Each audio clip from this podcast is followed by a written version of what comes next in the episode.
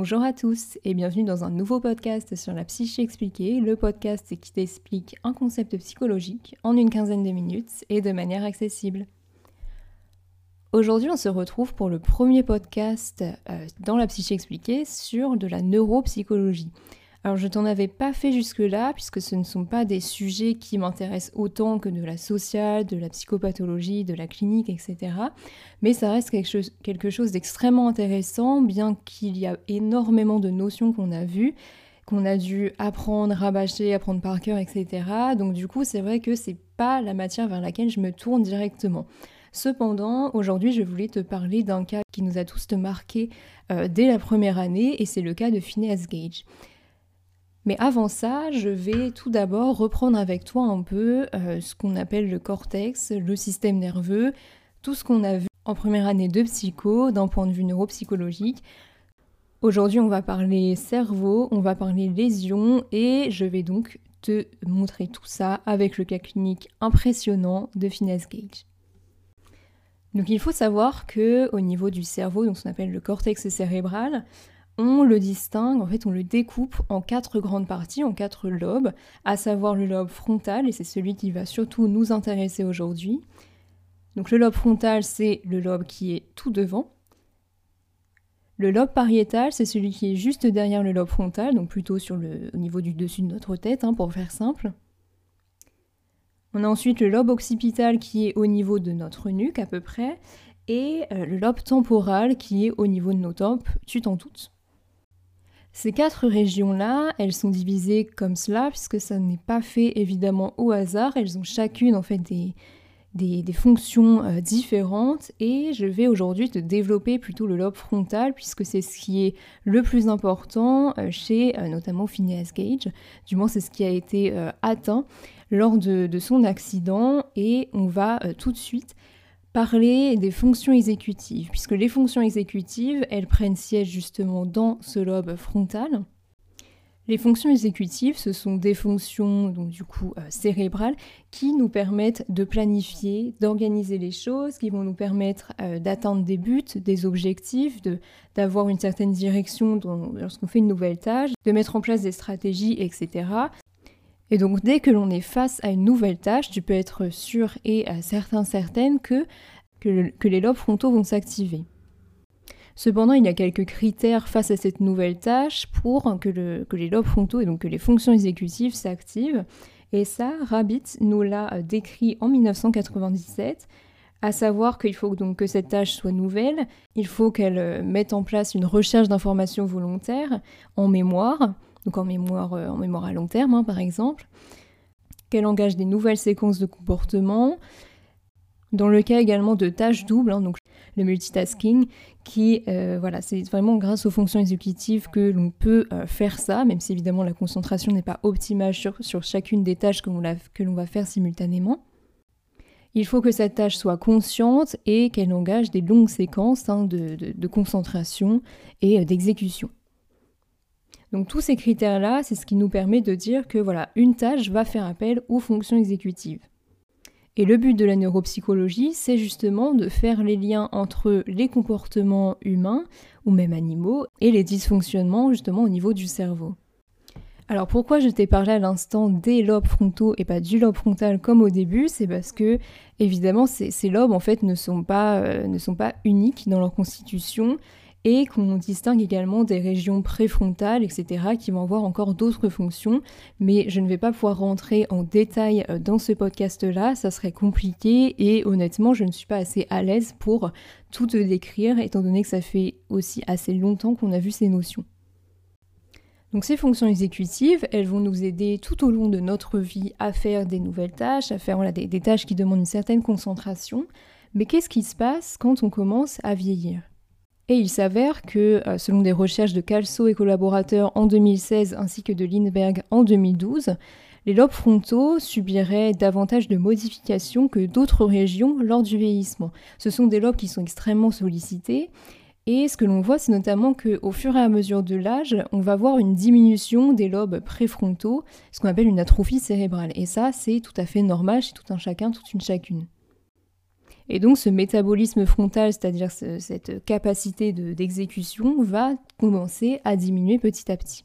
Alors que les régions postérieures, donc le lobe pariétal, le lobe temporal et le lobe occipital, vont vieillir plus tardivement.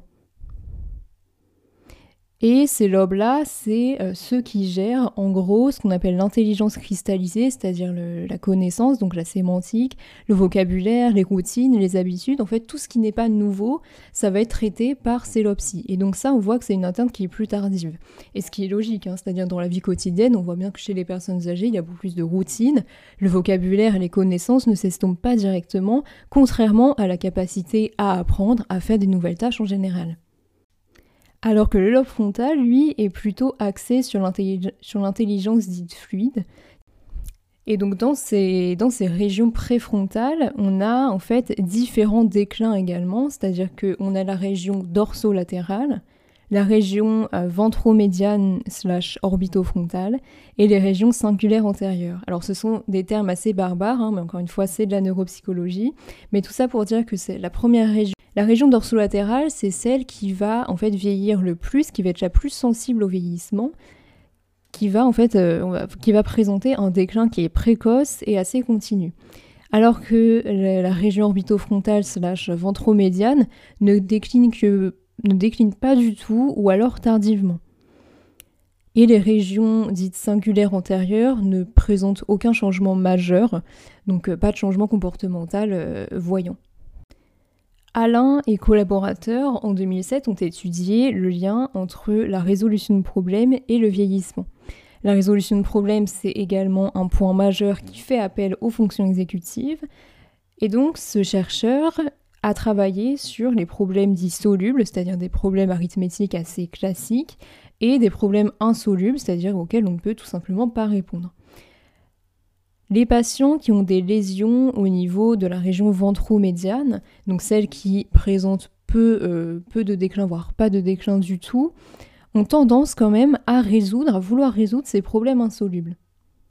Alain et collaborateurs ont fait en fait trois groupes de participants et participantes avec des tranches d'âge différentes, de 18 à 35 ans, un autre groupe de 50 à 65 ans et un dernier groupe de 70 à 83 ans.